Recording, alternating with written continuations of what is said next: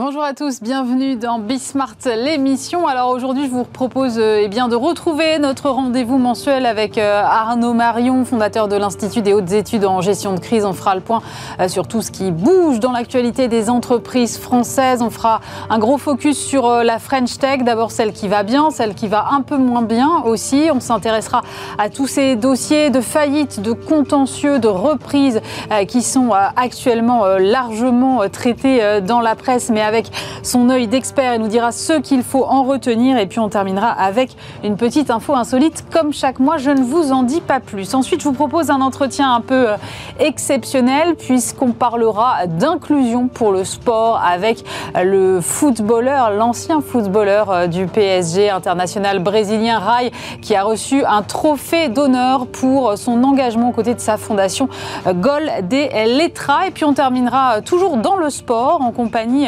d'une marque qui a défrayé la chronique pendant Roland Garros. Il s'agit de Wilson. Restez avec nous, c'est Bismart l'émission.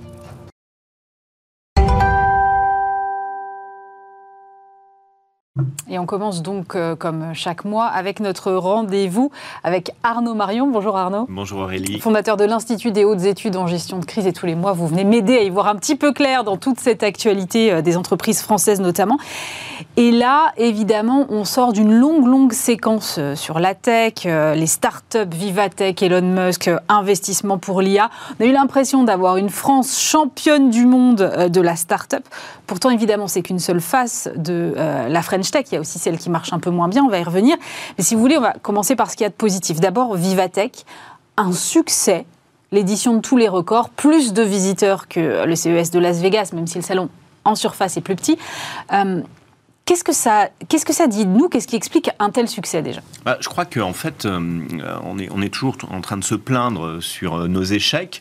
Je crois qu'il y a quelque chose qui a vraiment été réussi, c'est tout cet écosystème qui a été créé autour de la French Tech, autour des startups, autour de l'innovation, autour des levées de fonds avec au cœur de tout ça quand même BPI France hein, qui, qui, a été là, mais pas que. Et euh, effectivement, euh, on a euh, en 2019, il y a eu le plan, le premier plan Tibi, 6 mhm. milliards, c'était colossal déjà avec 23 investisseurs à l'époque. Oui, ce sont des investisseurs privés. Hein, des investisseurs institutionnels, mhm. essentiellement des assureurs en fait, et qui flèchent une partie dans leur asset management vers de, de la start-up. Et en fait, ça a correspondu à environ, avec les co-invest, à peu près 30 milliards finalement, et 14 euh, au, capital de 14 licornes et de 43 du Next 40 et euh, de, euh, de l'indice 120 de la French Tech. Donc ce que ça dit, c'est qu'il y a un écosystème vraiment qui s'est créé en tout cas du CID, enfin vraiment de, l'amorçage jusqu'à la vie de, de l'entreprise. le vrai enjeu maintenant, c'est que dès que on est en ce qu'on appelle late stage, euh, mm. là, euh, souvent, bah, c'est les Américains qui viennent euh, et, les, et, les, étrangers ou les, les, Chinois ou autres qui viennent récupérer la mise. Donc du coup, c'est là où on a un gros effort à faire. Mais Vivatech, euh, enfin avec euh, Maurice Lévy qui reçoit euh, Elon Musk, la, vraiment star interplanétaire. Cette rencontre aussi entre Elon Musk et Bernard Arnault sur les toits de la, du Cheval Blanc à la mhm. Samaritaine et autres, ça montre que la France n'est pas anecdotique euh, dans ce paysage et que finalement, c'est en train de développer maintenant un, nouveau type d'investissement. Et il y a eu le plan Tibi 2, alors avec 7 milliards, 1 milliard de plus. Euh, mais là, ils veulent aller, c'est assez intéressant, early stage, late stage, côté, non côté. Donc, c'est-à-dire en fait tous azimuts comment aider, comment faire effet de levier euh, pour cet environnement. Avec des secteurs peut-être plus ciblés que d'autres? Oui, alors euh, ils ont euh, ils ont sorti effectivement 125 lauréats euh, sur des, des, aspects stratégiques en fait de la de la French Tech. À 75% Ça concerne la transition euh, énergétique, ça concerne euh, la santé, ça concerne l'agriculture, enfin l'agri-food au sens large. Euh, donc effectivement, le, focus, le focus est là. mais je crois que c'est c'est positif qu'il y ait des gens du niveau d'Elon Musk qui se déplacent à Vivatech. Ça veut dire que c'est pas anecdotique et on a appris quand même à cette occasion que sur les 250 personnes qui comptent dans le monde sur l'intelligence artificielle, il y en a Cocorico, une centaine en France. Et ça, c'est bien. Maintenant, il faut qu'ils restent en France. Voilà, c'est ça. C'est 100 et quelques Français, effectivement. Mais, mais où sont-ils et vont-ils rester en France? C'est aussi ça tout l'enjeu. Bah, la levée de fonds de Mistral, quand même, un mois d'existence, Mistral AI, plus de 100 millions de levées de fonds je trouve, c'est un bel exploit. Euh, c'est un peu à l'américaine. Euh, on, table sur des, on table sur des cerveaux. Je trouve que c'est très intéressant. Alors, on est à la fois avec ce paradoxe parce qu'on est français. Il y a toujours un paradoxe. Le paradoxe, c'est que on a deux fois moins de formation scientifique euh, qu'en Allemagne. en revanche, ceux qu'on forme, on les forme de très haut niveau et ils partent très vite je crois qu'il faut donner envie euh, finalement à maintenant à, tout le monde de rester. Euh, je crois que c'est ça l'enjeu euh, futur de la French Tech. Et le, ce type d'événement, ce type d'engouement qu'on peut voir autour de ce type d'événement, ça contribue à faire rester cet écosystème en France? Oui, parce que finalement c'est un écosystème vertueux, ça va faire venir des investisseurs de plus en plus gros. On a des grosses sociétés finalement. Alors bien sûr, on n'a pas des capitalisations boursières façon à l'américaine mais les Américains sont quand même euh, beaucoup plus gros que, que nous euh, en France. Toutes choses étant égales par ailleurs, mm. c'est pas si mal. Et donc, comment on arrive finalement à un moment, à, quand euh, une entreprise a besoin de 500 millions, à lever 500 millions avec, il y a cette sensibilité à la souveraineté maintenant. alors on va dire au moins au niveau européen, et c'est peut-être quelque chose de très très nouveau euh, depuis la guerre en Ukraine, bien sûr. On a vu euh, à quel point c'était important, mais depuis aussi les pénuries au moment du Covid sur euh, les microprocesseurs ou autres. Donc c'est bien. Il y a une, c'était le vivatech de, de la maturité et de la prise de, de conscience. C'est intéressant ce que vous dites sur le fait qu'effectivement, il faut avoir conscience de cette souveraineté, mais néanmoins, pour une start-up ou une scale-up qui a besoin de passer à l'étape d'après et d'avoir des financements, elle va aller là où elle les trouve. Et c'est là toute la question, c'est-à-dire qu'à un moment, elle n'a pas le choix non plus. Elle les trouve, euh, elle les trouve plus facilement là-bas qu'ici, euh, on va dire. Et donc, comment faire pour réussir à développer? Je crois que je, crois qu'il y a eu quand même des, gros gros efforts de fait depuis une dizaine d'années. Je crois qu'on commence à récolter, euh, à récolter les fruits. C'est, c'est pas un écosystème qui est vain. Alors c'est sûr, il y a beaucoup plus de licornes euh, encore en Angleterre, il y a beaucoup plus de levées de fonds en Angleterre, donc pas loin de, nous, en Europe en tout cas, mm. au sens géographique du terme. mais on est, on est sur la bonne voie et en tout cas, ce qui est bien, c'est qu'on est dans le peloton, le peloton de tête. Vous me parliez de la French Tech qui va plutôt bien. On va parler de celle qui va un peu moins bien. On commence à voir, et on en parle ensemble euh, régulièrement, des petits cas euh, de licenciement, euh, de faillite, de choses qui vont... Voilà, la vie normale finalement des entreprises. Et là, on a encore eu un cas cette semaine, puisqu'on a eu la, la Sûretech Luco, qui a donc fait l'objet d'une procédure et puis qui a finalement été reprise. Quel est le, quel est le sujet avec Luco Est-ce que c'est euh, un problème de modèle? Est-ce que c'est juste une question de timing qui fait qu'en ce moment, c'est plus difficile de lever les fonds que peut-être il y a six mois? Oui, c'est toujours, euh, c'est toujours ce paradoxe. Alors pour Admiral euh, Gestion qui va reprendre, c'est une accélération fantastique. C'est 450 000 clients d'un coup. mais Luco, c'était 70 millions de levées, mais c'était quand même pas loin de 50 millions de dettes. C'était pas de la rentabilité. Il fallait encore financer le développement. Euh, je pense que c'est ça, c'est la rapidité d'équilibre du modèle. Et on ne peut pas comparer Luco, euh, qui est effectivement la sûreté, euh, qui a pris une part de marché énorme. C'est énorme d'avoir pris 450 000 clients aussi rapidement, mm. avec des faillites retentissantes de Gorillas, Getir, qui quittent la France, qui sont en redressement judiciaire avec 200 millions de dettes, et qui finalement n'ont transformé aucun essai comme aucun acteur, comme Flink avant, aucun acteur du, secteur. Donc il y a du nettoyage naturel, là je parle de Gorillas et de Getir, et puis euh, finalement il y a de la maturité, c'est-à-dire que en fait euh, je pense qu'il y a beaucoup de startups qui initient quelque chose, mais qui euh, pour se développer ont besoin de s'adosser. Voilà, donc elles sont reprises, elles s'adossent, ou à l'inverse, vous savez, on voit les banques s'intéresser aux fintech, mm. parce que les fintech vont beaucoup plus vite que qu'elles. Je crois que c'est un mouvement normal d'innovation. En fait, moi, je, trouve ça euh, très sain. Euh, ça y est, il y a des redressements judiciaires, il y a des sauvegardes. Euh, euh Luco s'était mis en sauvegarde, par exemple. Euh, Getir, Gorillas ont choisi le redressement judiciaire. C'est quelque chose de sain en termes de maturité dans la vie d'une entreprise. Ça prouve aussi qu'on atteint, on n'est plus simplement dans euh, la start-up qui euh, n'est jamais rentable et dont on n'exige jamais la rentabilité. Mm. Ça prouve qu'on vient dans un cycle d'affaires normal euh, et ça va se normaliser. Vous savez, le, le, le, tournant, le tournant des années 2000, c'était presque il y a 25 ans hein, au niveau de, de la tech. Hein. Ça ne nous rajeunit, pas, rajeunit pas, mais c'est le tournant de l'Internet et autres. Donc voilà, on est maintenant, on exige ça, les investisseurs exigent ça. Et c'est certainement euh, euh, très sain, euh, en tout cas parce que ça montre que bah, il suffit pas simplement de se développer, de vouloir prendre des parts de marché et de dépenser, dépenser, recruter ou autre il s'agit aujourd'hui de trouver des feuilles de route euh, pertinentes. Et celles qui trouvent des feuilles de route pertinentes, sauf les paris, l'intelligence artificielle, on est dans des paris aujourd'hui.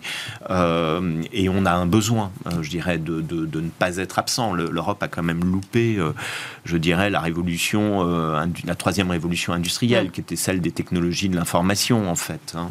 Et donc, du coup, aujourd'hui, la raison revient. Après, euh, la raison revient, mais euh, moi je vois passer beaucoup de dossiers, en tout cas sur le plan de l'investissement. Euh, bah, beaucoup de multiples qui baissent pas en fait. Hein. C'est-à-dire qu'il y a encore une appétence. Je suis étonné. Et il y a encore beaucoup de concurrence. sur du private equity pour prendre des entreprises, qu'elles soient de la tech ou pas, à des multiples euh, qui ne sont pas bas. Ça s'est pas du tout effondré. La valorisation des entreprises ne s'est pas effondrée, mais il y a un tri naturel, c'est une sélection naturelle euh, qui est en train de se faire. Bon, à propos de sélection naturelle, euh, on a les défaillances d'entreprises qui sont revenues largement euh, au-dessus du niveau pré-pandémique, c'est les chiffres euh, de la Banque de France hein, cette semaine. on a déjà parlé ensemble du secteur de l'habillement qui est particulièrement touché. D'ailleurs, cette semaine, je crois, on a eu Don't Call Me Jennifer qui, a priori, est en difficulté aussi. Hein, Assez étonnant. Assez étonnant. étonnant. En plus, il, y a une contradiction. Ils disent on, a, on, a, choisi de se mettre en redressement judiciaire pour réfléchir et rebondir. Généralement, on choisit la sauvegarde euh, quand c'est le cas, mm. plutôt que le redressement judiciaire. Mais le travail de Don't Call Me Jennifer était quand même assez intéressant. D'abord, 1,3 euh, million de communautés Instagram chez les 12-19 euh, ans, quelque chose comme ça. C'est-à-dire donc une marque qui est très en prise avec la Gen Z hein, globalement, qui avait fait, enfin le Sébastien Bismuth quand il avait repris Jennifer il a voulu faire l'inverse, donc il a appelé Don't Call Me Jennifer, ne m'appelez mm. plus Jennifer en fait. D'ailleurs, cette campagne euh, signée Buzzman avait euh, reçu euh, un trophée très significatif, effectivement, parce que le, message était très fort. Ouais, c'est ça. Et ben malgré malgré ça, chiffre d'affaires chiffre d'affaires en baisse, de pouvoir d'achat, euh, bien évidemment. Mm. C'est compliqué d'exister euh, effectivement dans ce, dans ce secteur. Donc on va voir comment ça va euh, évoluer. Il faut rappeler quand même que les mêmes, ils ont acheté la marque Camailleux, comment dirais-je, il y a 4 mois. Ah oui, bah c'est, bah oui. c'est une question qui... Lio, Bismuth, c'est Lio... Euh, ça va être un dossier intéressant à suivre parce que effectivement, ça pose pas mal de questions. Voilà. Euh, on avait parlé aussi ensemble euh, des petits commerces, de la restauration rapide, on va pas y revenir, mais vous me dites attention, il y a un nouveau secteur, c'est le secteur de la santé. Ouais. Et ça, qu'est-ce qui se passe sur ce secteur de la santé? En fait, c'est, un peu, c'est un peu la, la, conjonction de, de, beaucoup de choses. Vous avez vu fleurir dans les villes des centres dentaires, des centres d'ophtalmologie et en fait des centres de santé, ce qu'on aurait appelé avant des dispensaires, sauf que c'est pas public, c'est privé, et, euh, et vous connaissez, tout, tout le monde connaît la difficulté qu'il y a parfois à trouver des rendez-vous de médecins, de mm. spécialistes ou autres, hein, euh, et encore on a aujourd'hui une appli comme Doctolib qui nous simplifie la vie quand on, cherche quelque chose, et euh, tout ça a fleuri au cours des 4-5 dernières années. Et en fait ça a créé une déconnexion entre les autorités régionales de santé et ces centres. Je m'explique. Euh, l'autorité régionale de santé, elle a euh, bien sûr une tutelle sur un praticien monsieur ou madame euh, machin, qui est médecin, qui est ophtalmo, qui est médecin généraliste ou autre. Là, finalement, elle est en prise avec une structure, une structure commerciale en fait. Et donc, euh, on s'aperçoit que euh, d'abord, il y a beaucoup de faillites, euh, beaucoup de centres qui sont en train de, fermer, qu'il y a eu beaucoup d'abus sur des soins qui ont été indûment facturés et qu'il y a eu beaucoup de plaintes de patients qui considèrent qu'ils ont été mal soignés ou pas soignés comme il le fallait, voire même surfacturés. Donc, il y a beaucoup de contentieux. Euh, il y a beaucoup de centres comme ça, et il y en a un euh, qui a fait un redressement euh, judiciaire retentissant il y a à peu près trois semaines, c'est le COSEM, qui est, alors pour les Parisiens, on connaît ça assez facilement, parce que c'est dans le 8e à Saint-Augustin et c'est à la gare Saint-Lazare. Et là aussi, il y a eu beaucoup de centres qui ont fleuri, mais c'est une association il y a un contentieux entre euh, le CSE et euh, le dirigeant, et puis euh, finalement, il y a eu beaucoup d'argent de, de dépenser. Alors d'aucuns disent qu'il il y a eu des fuites ou autre, ça, on verra, la, justice traitera ça, mais ça se retrouve quand même en redressement judiciaire. Donc effectivement, c'est un secteur qui est touché, c'était assez disruptif. Finalement, peut-on faire du lucratif sur, sur de la santé? C'est toujours le débat. On en revient au débat d'Orpea. bien sûr, parce que Orpea, en plus, euh, si euh, ma mémoire est bonne, ça fait un an qu'il y a eu la première conciliation, on en avait parlé euh, ensemble.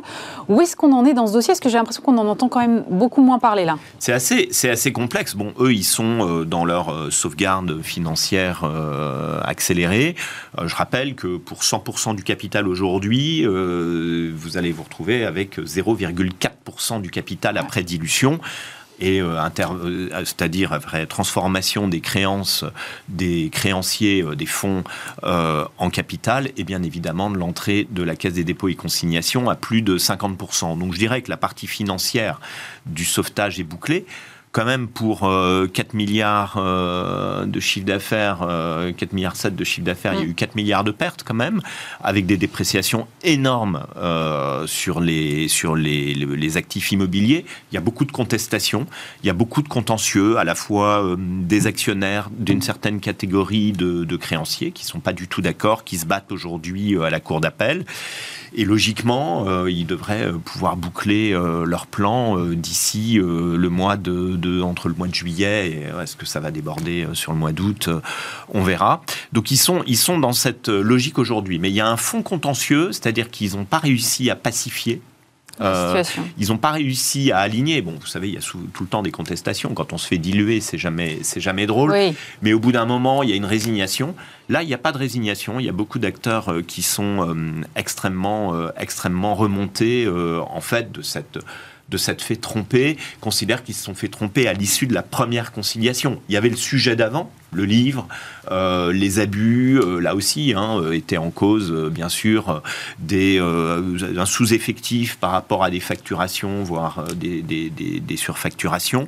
Donc il y a le contentieux d'avant, qui sera essentiellement pénal, et puis il y a le contentieux de cette restructuration.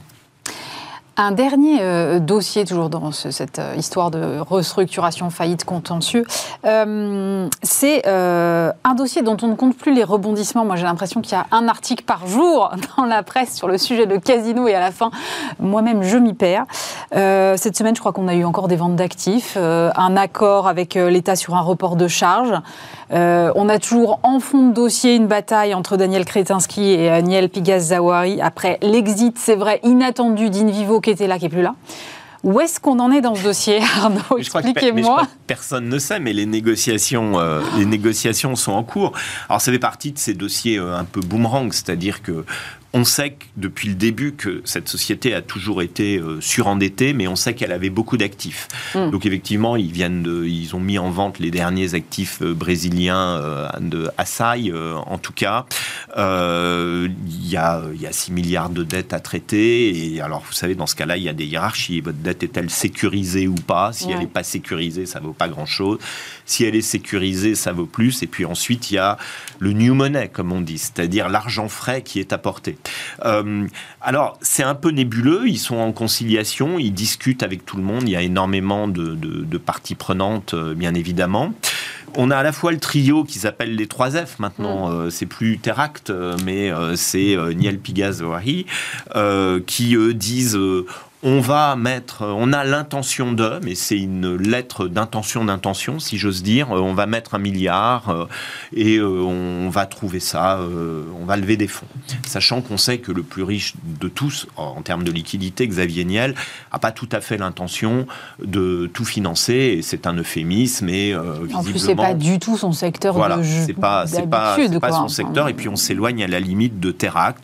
On nous dit qu'en relief, que quand même, il y aurait quand même un accord industriel avec Teract, mais tout ça est assez flou finalement par rapport à la volonté d'Invivo de prise de contrôle qui, il y a encore un mois et demi, sur les plateaux de, télé, disait non, non, mais nous, on est là pour prendre le contrôle. Donc il y a eu un volte-face pas oublier que Invivo, c'est une coopérative. Mm. Moi, je m'interroge sur ce volte-face quand même. Je me dis, ça donne quand même l'impression, mais peut-être que je me mm-hmm. trompe, que Casino a voulu jouer un peu, courir un peu tous les lièvres à la fois, et qu'au final, euh, voilà, arrive ce qui arrive, c'est-à-dire qu'au bout d'un moment, les gens sont un peu lassés, quoi. Oui, mais euh, c'est la stratégie de Jean-Charles Naori, c'était pas de discuter avec une personne et de se faire manger, mais c'était de créer une concurrence. Alors là, pour le coup, il y a, y a une concurrence. Alors elle est assez euh, déséquilibrée parce que finalement, du côté ex-Teract ou Teract plus les trois actionnaires, les trois F, ils apportaient une solution industrielle qui n'était qu'on avait commenté ici. que moi j'ai toujours trouvé assez euh, intéressante, mais pas de liquidité. Ils résolvaient pas le problème de la dette, et ça, on l'avait dit euh, quand on en avait parlé ensemble, en disant oui, mais il faut d'abord résoudre le problème de la dette.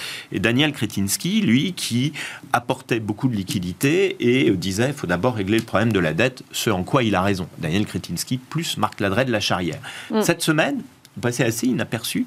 Mais euh, euh, Marc Ladret de la Charia, il y a eu une, une annonce de fait qu'en en fait, il est créancier aussi de Casino et euh, il a un accord pour récupérer des titres et donc il a 12% du capital. C'est-à-dire tout d'un coup, il passe de 2 à 12, mm. Daniel Kretinsky ayant 10%. C'est ça voilà. Ça commence à peser un peu quand même. Ça commence à peser, ça fait pas loin du quart du, du, capital, en dessous des 30%. des 30%.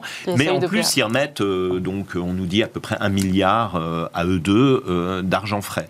Ça, ça compte beaucoup euh, dans la conciliation. N'oublions pas qu'on est aujourd'hui, avec la, nouvelle directive européenne, je dirais qu'il y a tout ce qui est mandat ad hoc conciliation, on est dans le temps des entrepreneurs.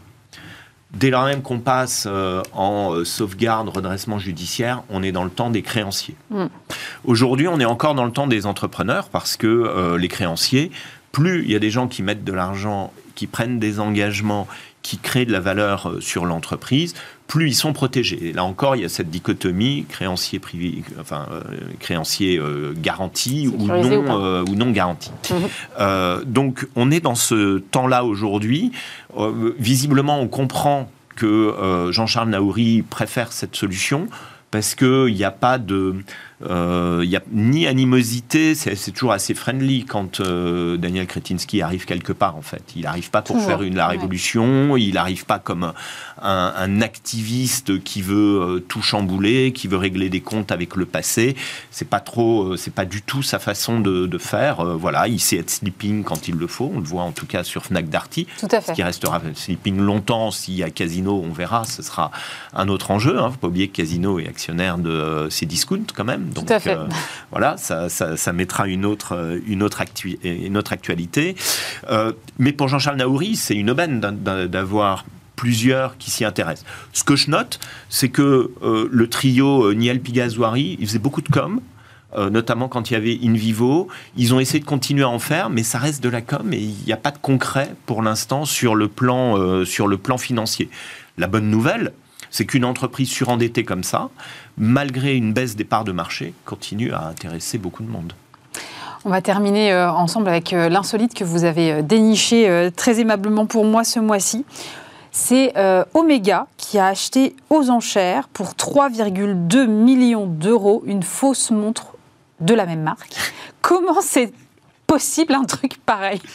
Ah bah, C'est possible parce qu'il y a eu euh, des complicités entre euh, trois euh, employés d'Omega et le directeur du musée Omega qui a dit qu'il faut absolument acheter cette montre, c'est un garde-temps exceptionnel de 1957, etc. Et en fait, il s'avère cette montre, on l'appelle une montre Frankenstein, c'est-à-dire c'est une vraie fausse montre en fait. Elle est faite avec des vrais éléments de montre Omega, mais venant de différentes montres, et elle a été un peu reconstituée. Complètement bâtarde. La supercherie a été euh, euh, bien évidemment euh, vue et, démantelée. Il y a des plaintes pénales dans tous les sens. Mais bon, 3 millions d'euros quand même pour acheter un joyau qui n'en est pas un on va retenir la montre Frankenstein. Finalement, elle, va peut-être avoir une valeur en tant que telle euh, de celle d'avoir euh, berné une marque aussi euh, prestigieuse. Mais bon, ils se sont fait malheureusement, il y avait de, beaucoup d'indélicatesse par rapport à ça. Merci beaucoup pour euh, vos éclairages, Arnaud Marion, fondateur de l'Institut des hautes études en gestion de crise. Et merci d'avoir été avec moi tout au long de cette saison. Dans un instant, euh, un entretien euh, exceptionnel que j'ai enregistré en milieu de semaine avec le footballeur Rai qui venait de recevoir un trophée d'honneur pour son action autour de l'inclusion dans le sport.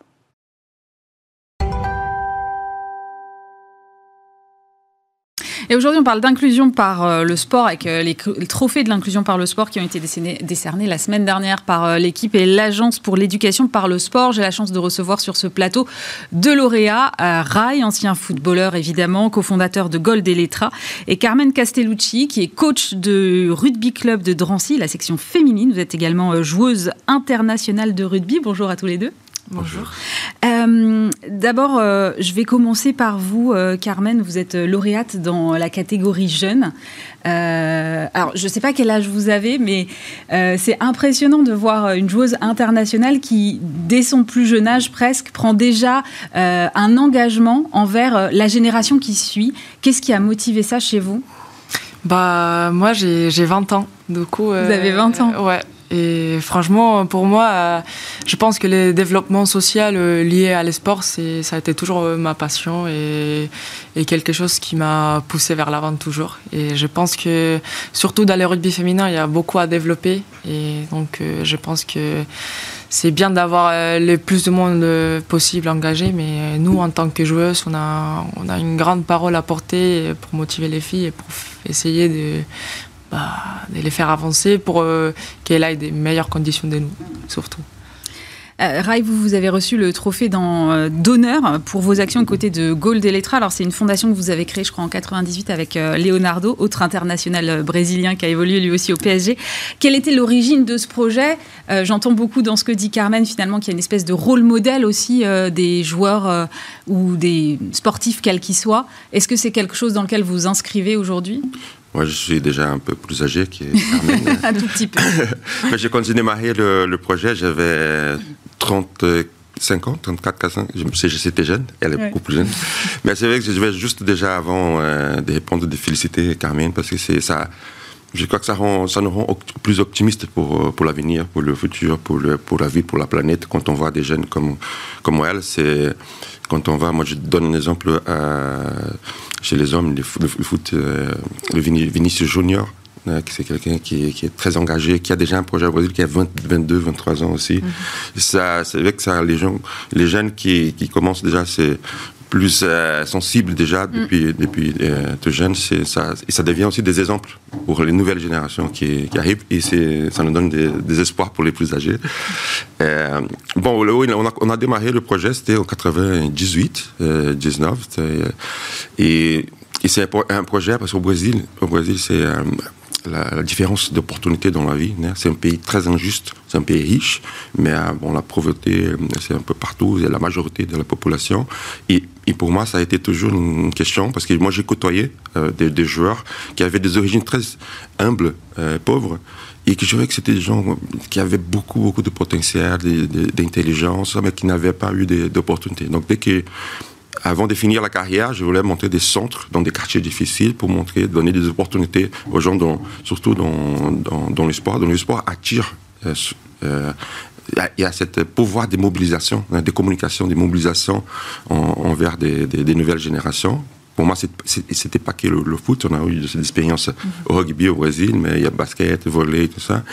Mais c'est surtout le sport pour la pour l'éducation au départ, pour les plus petits, euh, l'éducation, les valeurs euh, et, et, petit à petit euh, le sport aussi pour l'insertion sociale. Et, et on fait aussi, on utilise le sport pour, les attirer et après on fait la formation vers l'emploi euh, à côté, s'ils veulent venir euh, dans le sport, rester dans le sport, c'est un éducateur sportif, joueur, ou, euh, mais même s'ils si, si, s'intéressent pas pour devenir un pro dans le sport, on, donne, on fait d'autres formations. Donc aujourd'hui, c'est 5000 enfants et jeunes. On a commencé avec 100 enfants et jeunes. Aujourd'hui, c'est 5000. 5000. 5000. Et pendant les, les, plus de 20 ans, là, il y a plus de 30 000 enfants et jeunes qui sont passés, plusieurs familles, nos quartiers. Donc c'est un travail des quartiers qui utilise le sport on dit pour l'insertion sociale, mais aussi pour le développement social du, quartier. Qu'est-ce que ça apporte le sport dans la vie d'un jeune? Vous, vous, évoquez les valeurs, mais dans la construction, c'est quoi? C'est le collectif, le fait d'être avec les autres, et c'est ça qui favorise finalement l'insertion sociale? Écoute, il y a ces côtés qu'on appelle au Brésil un peu la socialisation. Euh, et quand on est ensemble, on commence à échanger. Euh, donc on, se met ensemble pour, euh, pour plus s'amuser, pour, pour, faire du sport et ça. Et quand on est ensemble, comment c'est notre quartier, on peut améliorer ça, un peu et on peut. Donc on essaie aussi de, de stimuler l'esprit critique. C'est pas le, le sport pour le sport, pour le divertissement, mais c'est le sport aussi pour. donc dès qu'ils sont ensemble, c'est cette de cette, ces côtés des socialisations. Et après aussi, bien, quand on dit les, valeurs sur la, discipline, le, fait des, des, stratégies pour arriver à un, but euh, commun. Donc il y, a, il y, a, plein de choses dans le sport qu'on peut utiliser pour euh, euh aider dans le développement humain de chaque, chaque, chaque enfant et aussi collectif. Euh, donc c'est et, et, on travaille beaucoup avec les écoles publiques aussi. Dans, dans les écoles, dans les quartiers difficiles, vraiment l'école publique qui a un, un, bas niveau. Donc aussi, on utilise le sport pour qu'ils déjà pour que les enfants restent euh, à l'école euh, et, et, aussi pour qu'ils euh, on, voit souvent les, les, le sport il est, il est vu euh, comme quelque chose, une matière à côté il y a l'histoire, il, a, il, il y a le sport. Mais le sport, ça peut, ça peut être aussi un support pour l'autre, complémentaire avec les autres matières. Euh, donc il faut que c'est que les euh, c'est un peu systématisé, c'est un peu prendre des préjugés par rapport au sport. Donc, si tu fais le sport, tu, c'est pour soit tu penses, soit tu fais du sport. Et, et, non, il y a tellement de choses dans, dans le sport. Quand on parle des Jeux Olympiques, on parle des, des géopolitiques, on, parle de géographie, on parle de l'histoire, on parle d'économie mm-hmm. euh, du sport. Euh, donc, donc il faut aussi qu'on optimise tout ce, le pouvoir, ce pouvoir de mobilisation, mais aussi ce pouvoir euh, aussi d'avoir ces, ces, côtés transversales avec les autres matières pour donner support à le développement complet, plus large euh, d'être humain. Carmen, vous vous adressez plutôt à euh, des jeunes filles. Mhm. Quelles sont les actions que vous menez euh, à leur côté et comment ça se passe au quotidien? Ouais, bah, Pour nous, c'était très important d'aller directement dans les, leur collège et lycée. Et notre action, cette année, on n'a pas eu l'opportunité de faire tout ce qu'on voulait. Ce sera pour l'année prochaine. Ouais. Mais bah, en gros, c'était on a on a été là-bas avec euh, moi des autres copines internationales de l'équipe des France aux Pays-Bas ou, en Espagne qui jouent aussi euh, à Bobigny avec moi. Et on a raconté, on a été dans leur classe. C'était pas, c'était hors sportif. C'était vraiment euh, raconter un peu l'histoire du rugby féminin et les bases depuis le début. franchement. Bah, les premiers matchs de rugby féminin, ça a été 140 ans après les premiers matchs de rugby masculin. Du mm. coup, bah, des, des, petites choses comme ça, des, que dans très peu de temps, on a développé euh, jusqu'à aujourd'hui, qui est la finale de la Coupe du Monde. Euh, il y avait 45 000 euh, spectateurs en Nouvelle-Zélande l'année dernière. Et des choses comme ça, bah, tu leur racontes à les filles et franchement, elles voient que, que c'est quelque chose de grand. Et du coup, à côté, bah, on a raconté nos parcours parce que bah, nous, on est, on est joueuses internationales, on voyage beaucoup, mais aussi euh, les rugby, elle n'est pas professionnelle. Du coup, bah, on, en leur disant qu'on a des études à côté, qu'on a des travaux à côté, qu'on a une vie comme elles peuvent avoir et que c'est pas quelque chose des, des loin, vraiment inaccessible. Voilà.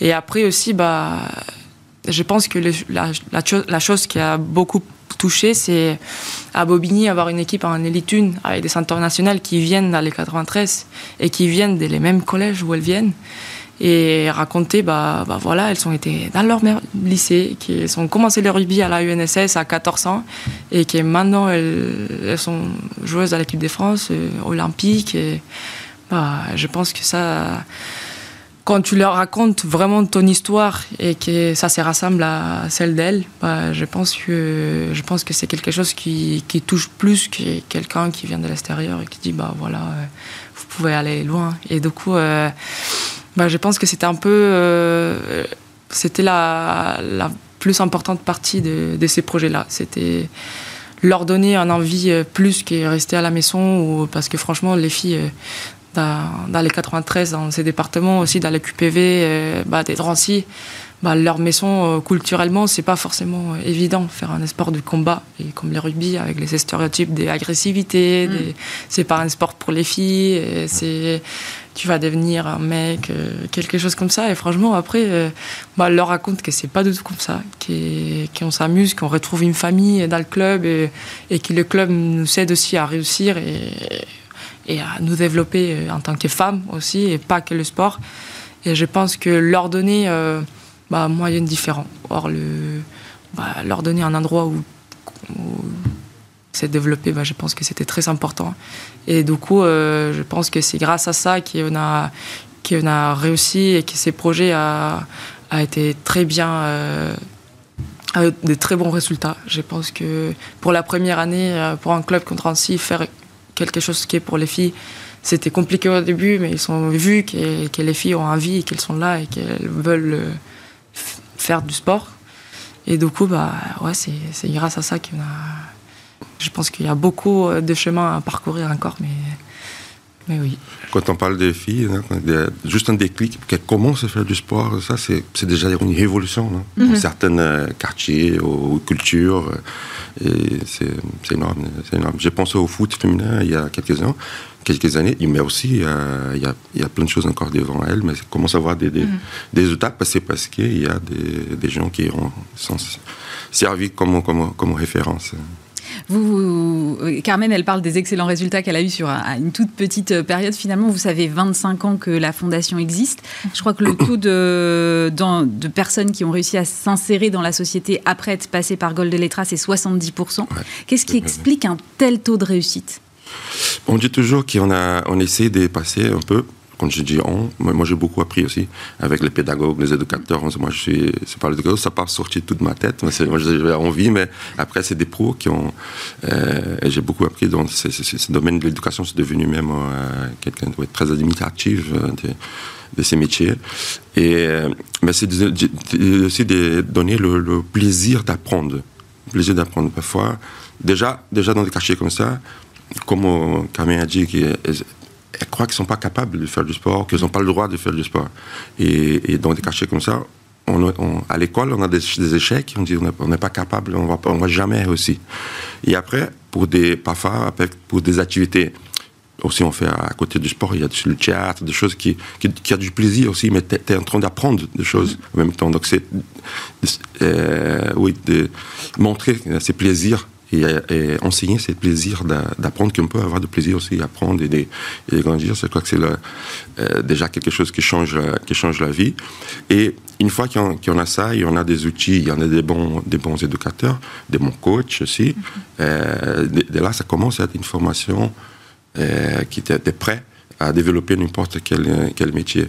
Et dans des cachets comme ça, 70% des, des réussites, c'est énorme. Quand on parle de ça, c'est déjà non seulement euh, des boulots, c'est des mm. boulots aussi, mais c'est des gens aussi qui, après, ils ont aussi plus des presque 25 ans. Donc, il y a des générations qui sont déjà passées. 50% des collaborateurs d'Ego de l'État aujourd'hui sont des jeunes qui ont passé dans nos centres, qui ont fait des études, et qui sont revenus pour travailler. Euh, ça montre aussi ces résultats. Euh, mais c'est des gens aussi qui ont à côté leur famille structurée, qui ont pu gagner plus que leurs parents. Donc il y a un impact économique aussi. Donc il y a plein de résultats. Il y a aussi un, résultat, moi j'ai toujours adore raconter une histoire, des résultats qu'on n'arrive pas à mesurer. C'est une fois on a organisé une, course. On a organisé, on a participé d'une course des 50 mètres. Mhm. Il y avait plusieurs associations, des, des, des écoles. Et il y a une fille qui avait 14 ans à peine, 13 ans. Elle fait la course à 50, 50 mètres. Elle arrive en deuxième place. Et elle commence à pleurer. Elle embrasse le, le, euh, l'entraîneur. Il commence à pleurer, pleurer, pleurer. elle, elle, était en deuxième. Il y avait tous les deux, trois bus qui sont de, chez nous, qui sont, sont venus pour, voir le, pour participer, mais aussi pour la supporter. Et, et donc le, coach, il, demande, mais pourquoi tu pleures? Tu pleures parce que tu es déçu que tu arrivé en deuxième, il n'a pas gagné, ou parce que tu es content parce que tu es en deuxième? Et au bout des cinq minutes qu'elle a pu euh, se récupérer, elle, a dit, donc jamais dans ma vie, il y a eu autant de monde qui me supportait. Ah. Donc comment tu peux mesurer l'impact de ça dans sa vie pour, euh, pour toujours? Hein, Ça, c'est le sport, des valeurs du sport. Quand on entend euh, cette histoire et les réussites que vous racontez, finalement, on se dit, mais pourquoi vous essaimez pas à l'international pour faire plein de gold et lettra partout dans le monde? Vous y avez pensé, j'imagine ah oui, oui, Jean-Philippe, c'est qui, qui m'attire. C'est vrai qu'aujourd'hui, on a, on a une expérience de ces matchs au Guinée-Bissau, on a, en mhm. Afrique on a, on a beaucoup essayé au, au Brésil. Donc, il y en a deux centres propres. Il y en a 15 autres régions qui les, les partenaires qui nous demandaient est-ce que je peux faire un centre dans le nord, dans le nord d'Ardèche, dans d'autres régions? On n'a pas des moyens, Mhm. mais on a monté au moins une structure qui va sur place, qui détecte une association locale, et on fait la formation, et on passe le savoir, ouais, on, on fait l'essaimage de notre méthodologie, on forme les profs là pour faire la même chose qu'on fait à São Paulo Rio, donc au Brésil 15. Il y en a une euh, qui est le gouvernement brésilien qui nous a invités, on était reconnus par l'UNESCO, tout ça, et qui une opération des, des, des une coopération avec le Guinée-Bissau qui parle portugais aussi. Vrai. Donc on, on l'a fait, ça a très bien marché. On était là-bas il, y a- il y a un mois de mai. Et, et donc ça, ça commence. Je crois que cette expérience, euh, oui, qu'on a au, au Brésil, on peut essayer de. avec mes contacts en Europe, surtout en France, pourquoi pas. On fait beaucoup de projets d'échange, euh, des jeunes, des, des éducateurs. Donc il y a toujours des, des jeunes français qui viennent, qu'on les accueille, des jeunes brésiliens qui viennent passer trois semaines ici. C'est une expérience Incroyable. euh, qui, qui change leur vie aussi. Et, euh, et donc, c'est un, échange surtout avec l'association Sport dans la ville. C'est euh, une association importante ici. Et, et maintenant, on commence à. Oui, mais puisque je suis plus souvent ici, pendant les Jeux Olympiques, j'ai fait plus souvent ici, peut-être qu'on va, en plus des- des- d'échanger ces- des expériences, aussi d'avoir un projet sur place. Pour, pourquoi pas C'est une, une ambition pour le futur. Et sur euh, les, les Jeux Olympiques, vous avez des projets ici en France? On a un projet, euh, surtout avec la ville de Saint-Ouen. En plus, le, le projet qu'on fait tous les ans des- d'échanges, on va faire un, un projet e-sport culture du Brésil à, Saint-Ouen, parce que Saint-Ouen, c'est euh, pas loin de chez vous. Saint- Saint-Ouen, euh, il, est- il est- il y a le village olympique, c'est qui va être pas loin. Ouais. Euh, et ils vont, ils vont aussi accueillir les délégations brésiliennes beaucoup du sport. Et aussi la, confédération brésilienne va être euh, installée là-bas. Et, nous, on va faire pendant trois, trois mois, donc Godeletra, plus une autre association des, culturelle qui s'appelle Jangada. On va faire des démonstrations de culture brésilienne et aussi euh, des échanges avec la culture brésilienne pendant quatre mois avant les, Jeux Olympiques, euh, avant et pendant les, Jeux Olympiques. Donc on va avoir un espace, on essaye d'avoir un espace pour, euh, pour, les, euh, pour avoir des, des spectacles, euh, aussi des forums, des, du sport pour, pour l'insertion sociale, plusieurs activités, d'amener nos expériences aussi, échanger avec d'autres expériences de France et, et ailleurs. Et aussi, on espère, pendant un an, d'ici aux Jeux Olympiques, avec les, les écoles du, du Saint-Ouen, construire un carnaval franco-brésilien Ouais. qui va être présenté juste avant les Jeux Olympiques. Euh, Carmen, justement, il y a des grandes échéances sportives. Il y a effectivement euh, les Jeux Olympiques. Je crois que le rugby à 7, si je dis pas de bêtises, est au JO. Il y a euh, évidemment la Coupe du monde de rugby en France à partir euh, du mois d'octobre ou quelque chose comme ça. Alors évidemment, là c'est masculin, mais est-ce que vous pensez que ce rayonnement du sport, là, ces grands temps forts, ça va venir servir un peu la cause que vous défendez Bah, je pense que, ouais, surtout en France, euh, maintenant, grâce à la Coupe du Monde aussi, il y a, a plein de formations que la fédération met en place. Et du coup, euh, ouais, il y a, a beaucoup des actions. euh, bah, moi, je connais celles qui sont un peu dans l'île de France. On a beaucoup des actions dans les quartiers avec des, écoles primaires et des collèges qui sont dans les cadres de, bah, voilà, de la Coupe du Monde. Il y a des formations qui s'appellent Campus euh, 2023 qui, qui forment des, autres, bah, des autres emplois mais, mais grâce à, à, voilà pour, euh, propulser cette, euh, cette Coupe du Monde, du coup, euh, je pense que ouais, j'ai ressenti cet impact, surtout à, Paris. ouais. Rai, quelles sont vos, vos ambitions pour Gold et Letra à terme? Bon, maintenant, il y a, oui, c'est continuer ce projet des, des euh, pourquoi pas à, à l'international, mais pour l'instant, au Brésil, il y a beaucoup de choses à. à oui, c'est un grand pays par rapport à. C'est un grand pays. Et aussi, une chose qui s'est déjà passée, c'est que certains euh, projets à nous qui étaient, on a eu beaucoup de, de bons, bons résultats entre sport, éducation et, et formation, et qui deviennent des, qui deviennent des politiques publiques. Euh, moi, je suis aujourd'hui, je fais un master de Sciences Po, à Sciences Po, mm. des politiques publiques. C'est un, peu ça pour aider, nous aider à comment on peut utiliser cette expérience d'une association, d'un quartier, pour une ville, aider une ville aussi à mettre en place une, une action comme, euh, Et comme passer comme à l'échelle sur tout un territoire euh, local. Exactement, exactement. Il y en a une déjà un, projet de formation d'éducateurs sportifs qui, nous, dans l'association, dans on appelle des formations des moniteurs sportifs. C'était pas officiel, il n'y avait pas de diplôme officiel, mais on, on faisait une formation pour qu'ils soient animateurs du quartier, on peut dire. Mhm. Et le gouvernement de São Paulo a, tellement apprécié ces, projets qu'ils ont pris cette méthodologie, ont adapté pour, euh, pour une politique publique. Hein. Et aujourd'hui, il y a une école il y a plusieurs écoles qui font la formation d'éducation sportive dans la même méthodologie que nous. Et donc, c'est l'État qui fait, c'est pas, c'est pas nous, mais c'est, ils ont s'inspiré dans notre méthodologie. Donc, c'est, quelque chose qui ont, c'est aussi qui a une ambition aussi, de, qui on inspire aussi d'autres euh, sportistes. Mm-hmm. Donc, il y a plusieurs sportistes qui, qui aussi qui s'inspirent à Godeletra, euh, mais aussi d'inspirer des villes qui ont besoin.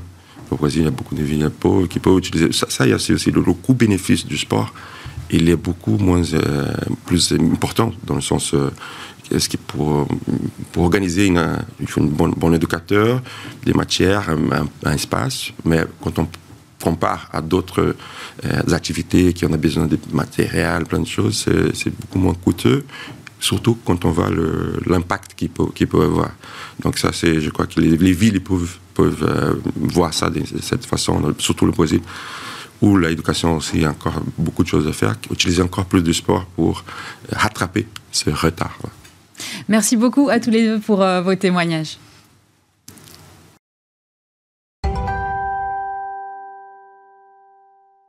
Et on continue maintenant à parler euh, de sport puisque je reçois Bertrand Blanc. Bonjour.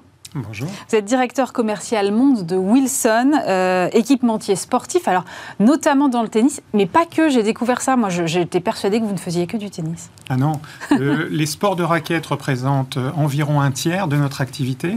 On est une marque américaine, centenaire, basée aux États-Unis, et on est très présent donc dans les sports dits américains, que sont par exemple le football américain ou le baseball, voilà, qui représentent. c'est un peu plus loin de ma culture, en effet, c'est pour ça. il y a aussi le golf. On va dire voilà, il y a quatre grandes divisions.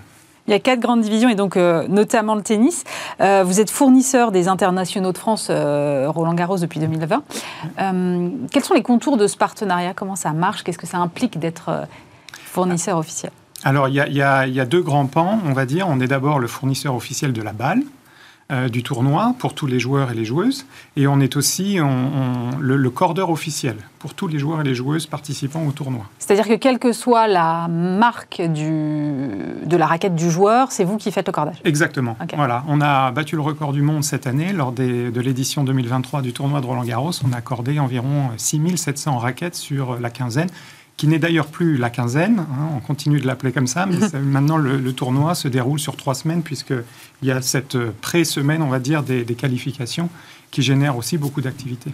Alors vous parliez des balles, il y a eu toute une polémique là autour des balles, euh, puisque évidemment vous avez, euh, mais on va revenir sur la polémique après, mais d'abord sur ces balles, vous avez travaillé sur une balle haute performance, et en fait en lisant ça, je me suis dit, mais en fait une balle aujourd'hui c'est devenu un peu un outil euh, technologique, c'est ça?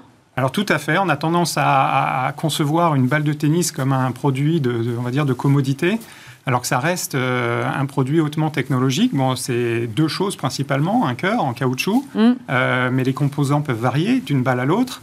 Et puis il y a euh, ce qu'on voit de la balle, à savoir la feutrine, hein, c'est-à-dire son aspect jaune mm. extérieur.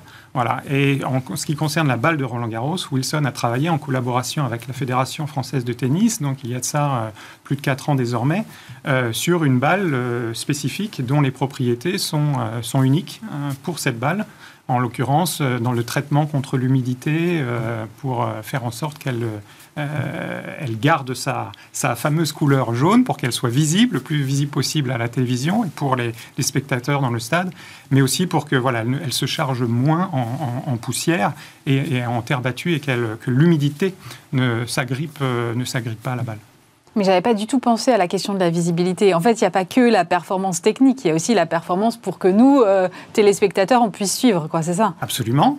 Alors les téléspectateurs, mais aussi les joueurs et les joueuses. Bien sûr. Hein. Euh, vous dites que vous avez commencé à travailler dessus il y a 4 ans. Ça nécessite combien de temps de R&D cette affaire? Alors oui, on est dans la quatrième année de notre partenariat euh, avec la Fédération française de tennis sur le tournoi de Roland Garros. Et donc bien sûr, il y a eu un appel d'offres hein, euh, qui a précédé, avec des discussions qui, euh, qui ont eu lieu à partir de 2018. Mm. Et donc toute, toute une étape de développement et de recherche chez Wilson qui a précédé la première édition où on a travaillé donc, pour Roland Garros, qui a été l'édition du Covid malheureusement en 2020. Alors justement, donc là, il y a eu toute une polémique sur ces balles avec un succès pas vraiment au rendez-vous auprès des joueurs. Benoît Père notamment a eu des propos assez virulents à l'encontre de ces balles. Qu'est-ce qui s'est passé?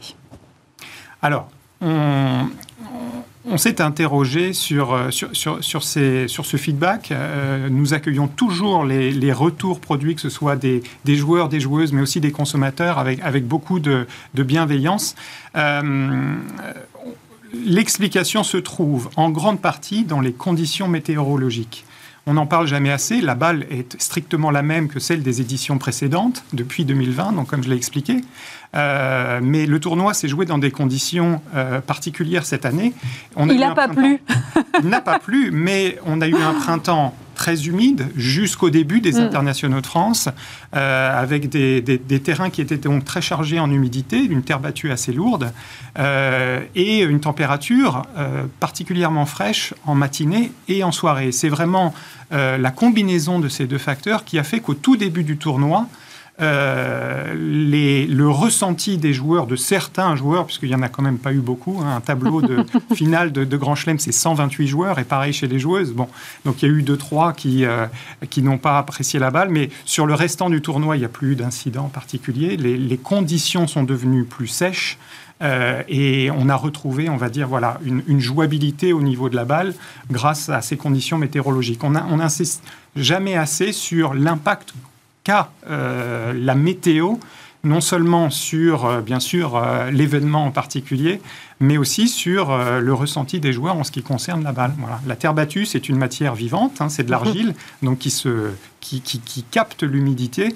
les joueurs et les joueuses de tennis qui nous écoutent le savent, une, une terre battue humide est une terre battue plus lente, et une température plus basse a, tendance à, faire que le noyau en caoutchouc de la balle devienne également un petit peu plus dur. Voilà. Hein. Euh, quand il fait froid, tout se rétracte un petit peu. Et donc la sensation à la frappe de la raquette peut rendre la balle un petit peu plus ferme. Voilà. C'est encore une fois la combinaison de ces, de ces deux choses qui a, je pense, nous pensons chez Wilson, généré euh, ces quelques remarques. On a, on a entendu. Euh, des joueurs dire voilà, peut-être que pendant la crise du Covid, les fabricants euh, de balles, que ce soit euh, vous ou les autres équipementiers, ont un peu changé de fournisseur de caoutchouc pour tirer un peu les prix vers le bas. Est-ce que c'est quelque chose que vous confirmez ou qu'au contraire vous me démentez? Non, non, en aucune manière. Euh, la balle est strictement la même en ce qui concerne Roland Garros depuis donc la première édition du partenariat avec, avec Wilson en 2020. Nous sommes également partenaires depuis 1978 de l'US Open, qui est donc le grand chelem américain euh, de tennis. Euh, et la balle est strictement la même également depuis 1978. La recette est inchangée. Sur les, conditions météo, euh, ça, veut dire qu'en fait, on ne peut pas... peut pas, j'imagine, empêcher que ce phénomène que vous avez très bien décrit ne se reproduise si l'année prochaine, par exemple, les conditions étaient les mêmes? Tout à fait. Et c'est là la difficulté, mais aussi l'intérêt du tennis, qui est un sport d'extérieur. Mm. Euh, les joueurs et les joueuses professionnelles en ont l'habitude. Carlos Alcaraz a donné une interview et je trouve qu'il a eu euh, euh, des mots très justes en disant écoutez, la balle, si c'est ma préférée ou pas, peu importe, je m'adapte. Alors, il faut bien comprendre que c'est là, je pense, toute la difficulté quand on est joueur ou joueuse professionnelle de tennis, c'est que d'une semaine à l'autre, on joue avec des balles différentes. Et je peux comprendre que parfois ça puisse générer une certaine frustration. Mhm. Il faut constamment s'adapter.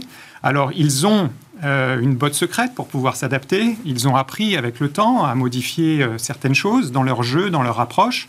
Ils peuvent notamment modifier la tension de leur cordage, ils peuvent modifier l'équilibre de leur raquette. On peut aller jusque, jusque là. Voilà, Roger Federer, qui est un, ancien ambassadeur de la, de la marque Wilson, euh, le faisait régulièrement d'un tournoi à l'autre en fonction de l'équipementier, euh, de la balle euh, et des conditions.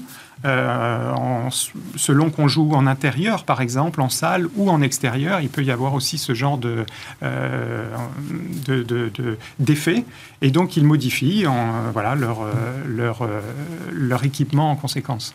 Au-delà de cette polémique, quel bilan est-ce que vous vous tirez de, ce Roland Garros 2023 alors c'était une grande et belle édition. Euh, la Fédération française de tennis a, publié un certain nombre de, chiffres. On a rebattu des records d'affluence, mais surtout euh, euh, on a eu une, quinzaine superbe avec, vous l'avez dit, un temps merveilleux. Nous, chez Wilson, nous sommes, très heureux aussi. On a activé très très bien le tournoi sur place. on a battu aussi des records des ventes, mais cela va bien au-delà tout ce qu'on peut faire autour d'un événement comme Roland Garros, du seul événement. Euh, c'est un événement et, une marque, même Roland Garros connue dans le monde entier. On l'active toute l'année avec notamment euh, euh, une collection de produits hein, co-brandés que mhm. nous vendons dans notre distribution, que les consommateurs peuvent acheter tout au long de l'année. mais c'est vrai que c'est vraiment pendant la quinzaine que qu'on parle beaucoup hein, du tournoi. Il y a tout un, tout un nombre d'événements d'activations, d'initiatives qui sont réalisées euh, sur site, dans le stade, mais aussi en dehors, avec nos partenaires, avec nos ambassadeurs. Et ça a été un très bon cru. Et pour, en termes de retombées médiatiques, j'imagine que c'est considérable. Oui, alors c'est important en termes de visibilité. On est bien sûr visible. Hein. Euh, le public dans le stade nous voit beaucoup. Euh, nos produits sont présents partout. La marque, le logo est, présent. C'est d'ailleurs valorisé, bien sûr. Euh, on est présent en bord de cours hein, sur, sur, sur les, les, bandes et les panneaux, les panneaux publicitaires. et puis encore, comme je l'ai dit, voilà tous les, tous les, tous les produits. Wilson ne recherche pas la notoriété. On est euh, la marque numéro un des sports de raquettes dans le monde. On est distribué euh, partout. Mhm. Euh, mais c'est important d'associer notre marque à ces grands événements que sont en particulier les tournois du Grand Chelem en tennis. C'est vraiment la crème de la crème. Et c'était important pour nous de nous associer à Roland Garros, puisqu'historiquement étant la marque fournisseur des balles pour les terrains en dur, Hein, euh, ceux sur lesquels on joue à, New York, anciennement également l'Open d'Australie. Voilà, on a euh, mis une autre, euh, ajouté une autre corde à notre arc avec désormais donc la terre battue en étant la marque identifiée comme la marque spécialiste des balles pour terre battue. J'ai une, toute dernière question, un chiffre. J'ai lu qu'il y avait 65 000 balles utilisées pendant le tournoi? Environ, oui. Ça, fluctue en fonction des années, oui. Euh, il faut savoir qu'il y a les, tableaux euh, principaux, hommes et femmes, mais il y a aussi beaucoup d'autres. Hein. il y a les entraînements. Euh, il y a aussi les tableaux des, anciens, des, qu'on appelle les seniors, le, le, fameux tournoi des légendes. Bien sûr. il y a les tournois en, en, chaise roulante également désormais. Il y a les tournois juniors. Voilà. Donc c'est beaucoup, de, beaucoup de balles. La règle étant qu'on change de balle tous les 9 ou 7 jeux hein, aujourd'hui pour conserver voilà, une, jouabilité et une sensation euh, euh, pour ces joueurs de haut niveau, c'est très important. Merci beaucoup Bertrand Blanc. Je rappelle que vous êtes directeur commercial monde de Wilson. C'est la fin de cette émission. Merci bien sûr de nous avoir suivis. On se retrouve euh, la semaine prochaine, vendredi, même lieu, même heure. Et puis lundi, vous retrouvez Stéphane Soumier. Bon week-end.